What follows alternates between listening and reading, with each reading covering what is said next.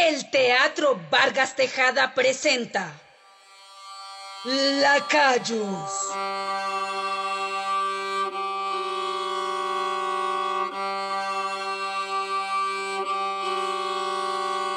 Una fictoria sonora en siete capítulos de Camilo Ramírez, con Fernando Paut como el guardia cívico Méndez, Juan Manuel Convariza como el presidente Tomás Cipriano de Mosquera, Jonathan Camero como el coronel Morales y el fotógrafo Gregorio Gutiérrez, Erika Telles como la criada María y Fabián Blanco como el mayordomo Francisco Montenegro. Narración de Beatriz Espinosa.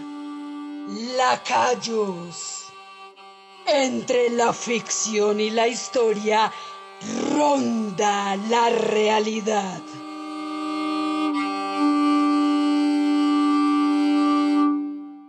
En el capítulo anterior, la criada y el mayordomo se enfrentaron ante la resolución del juicio contra el general Mosquera. El maltrato del hombre contra María los separó definitivamente. El final se acerca ineludible.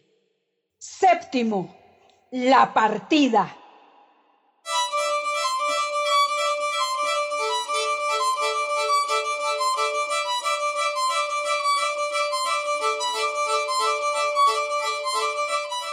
Primero de noviembre. Han pasado casi seis meses desde que llegaron al observatorio. Cámara estelata en la mañana. Mosquera repasa la sentencia del Senado. Montenegro lo escucha en silencio. En consecuencia, se le condena a sufrir las penas de cuatro meses de suspensión de empleo 12 pesos de multa, pérdida de los derechos políticos y civiles y dos años de prisión, de conformidad con los artículos 201, 589 y 175 del Código Penal. Bogotá, primero de noviembre de 1867. con que este era el famoso parto de los montes de que las fuerzas militares podían deliberar en sus cuarteles, violar sus juramentos, rebelarse contra la Constitución y apresar en la madrugada al presidente de la República porque había suprimido la fianza de un administrador de correos, porque había prohibido el establecimiento de almacenes de sal o porque había intentado ayudar a las repúblicas hermanas del Pacífico. ¿Dónde? ¿Dónde están los gravísimos delitos que se me atribuyen? ¿Dónde está el terrible atentado que cometí contra el Senado de la República? Ya se ve que la defensa los puso en aprietos para disfrazar el escandaloso saqueo de los bienes de manos muertas que han llevado a cabo los hacendados radicales y sus amigos en el poder. El Senado que me juzga no es constitucional. En él están mis más enconados enemigos, los conspiradores que el 23 de mayo me asaltaron mientras dormía, violaron mi domicilio y saquearon mis archivos. Ellos no podían sentenciar, sino confirmar la sentencia que ya habían pronunciado. No podían absolverme porque ello significaba condenarse a sí mismos. María entra en silencio. Su merced, disculpe. El doctor Martín me mandó que le entregara este papel. Mosquera lo toma y lee. No se le oculta que de no aceptarlo ocurrirán hechos verdaderamente calamitosos para usted y para la patria. El coronel Morales golpea la puerta del primer nivel.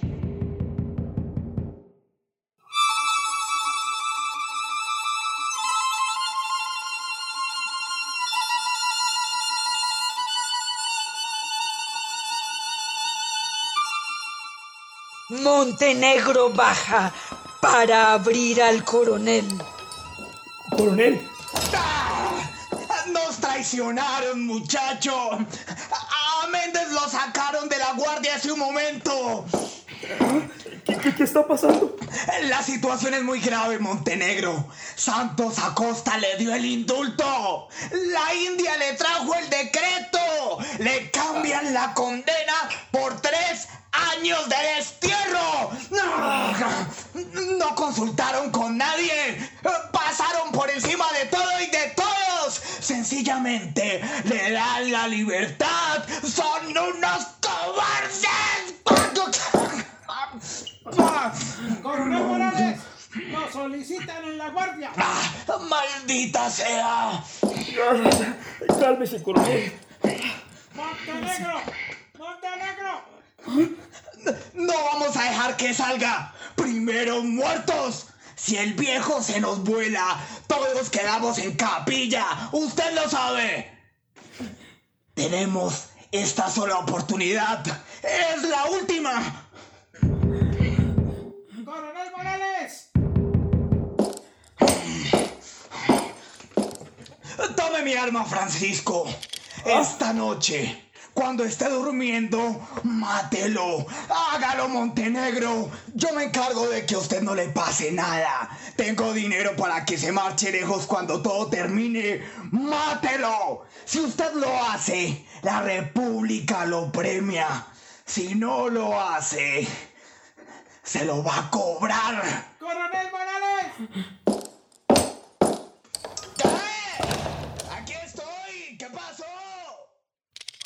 Montenegro mira sombrío la pistola.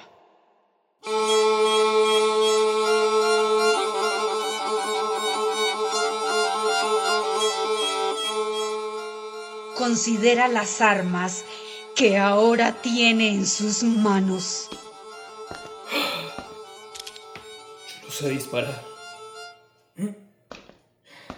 Será con el puñal del cívico Méndez.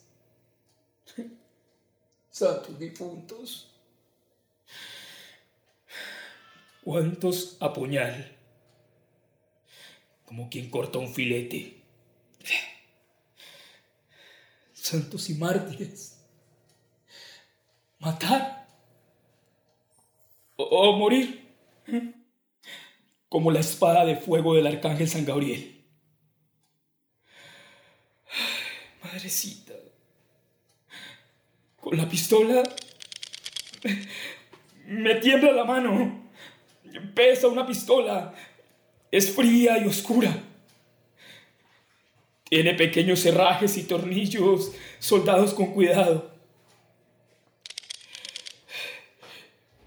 Pegarle un tiro en la cabeza al viejo.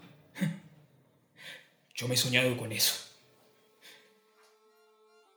¿Lo he soñado? ¿Eh? Sí. Los sesos del viejo regados por el piso de la cámara estelata. Como los de los fusilados de la huerta de Jaime.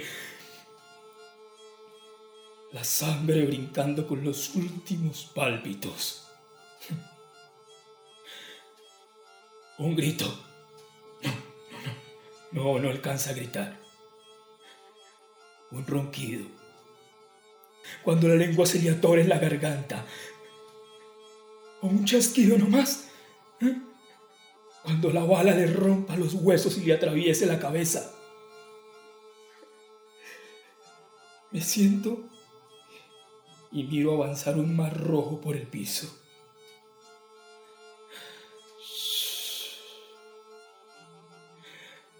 No matarás más.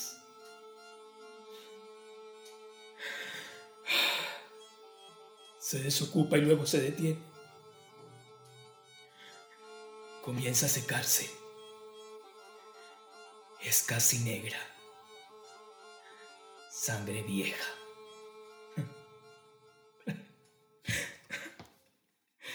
Yo no sé disparar, coronel.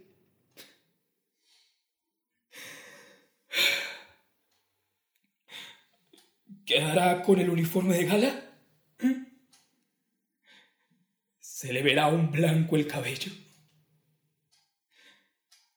¿Y sus papeles? ¿Eh? Los papeles que tanto cuida. ¿Se mancharán de sangre? ¿Eh? Será en cuarto creciente.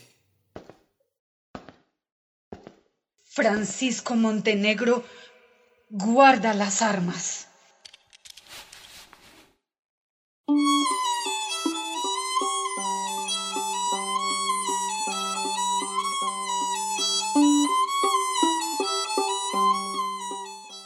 22 de noviembre.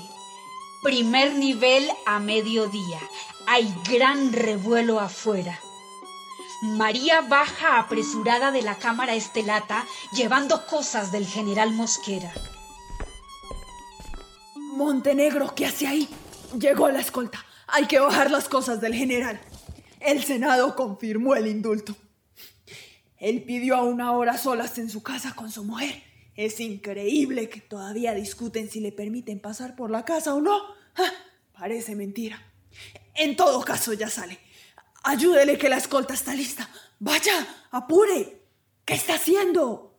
Ah, eh, eh, pensaba qué va a pasar cuando el general no esté. Ah, yo me voy para el Cauca con doña Mariana. No quiero estar más aquí. Esta ciudad huele a mentiras. Usted tiene sus amigos. Ellos le ayudan. ¿El general me dejaría ir con él? Eh, ya se terminó todo. Usted sigue su vida con lo que tiene le alcanza. María. ¿Qué?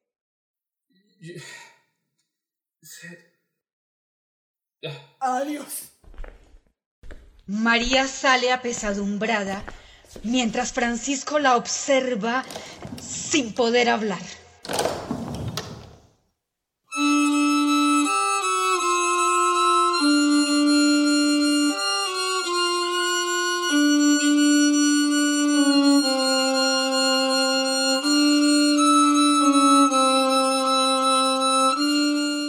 El criado Francisco Montenegro sube lentamente a la cámara estelata, donde el general Mosquera prepara sus cosas para salir.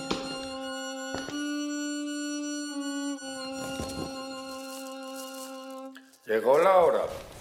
Ayúdeme a recoger eso. Paso por casa antes de partir. Montenegro se coloca a espaldas del general. Se dispone a disparar sin que Mosquera lo note. General Mosquera, general, dése prisa.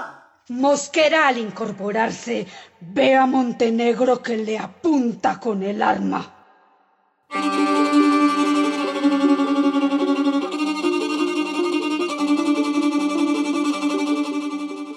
Cámara Estelata.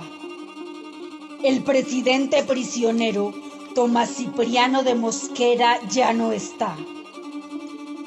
Todas las ventanas están abiertas.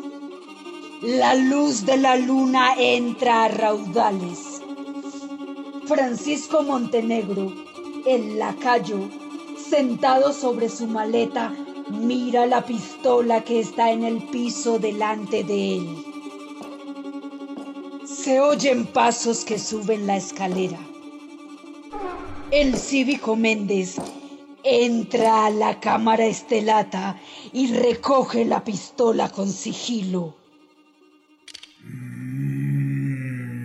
Pachito, Pachito. Mm. Se ve bonito así, ¿verdad? Si usted hubiera cumplido, se vería más bonito. Espere tantico nomás. Mejor cerramos estas ventanas.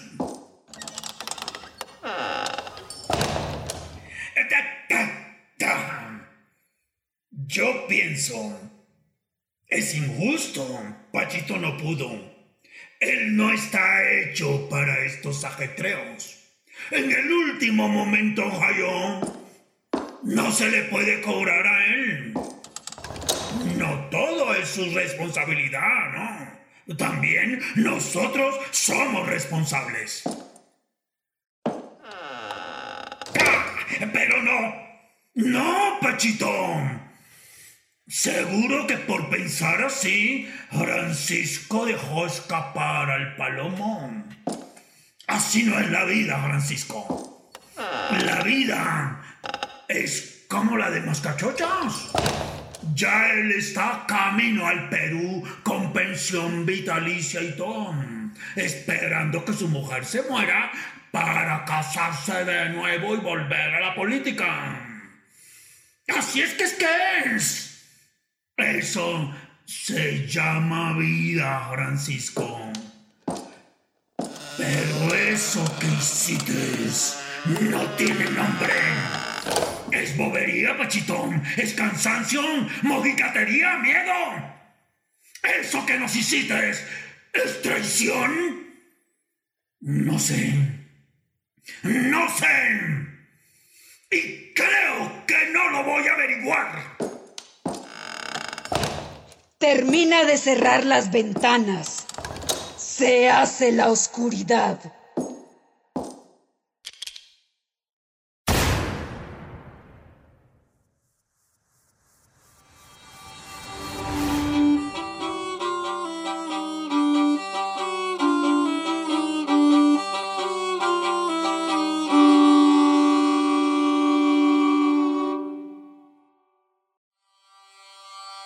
Lacayos.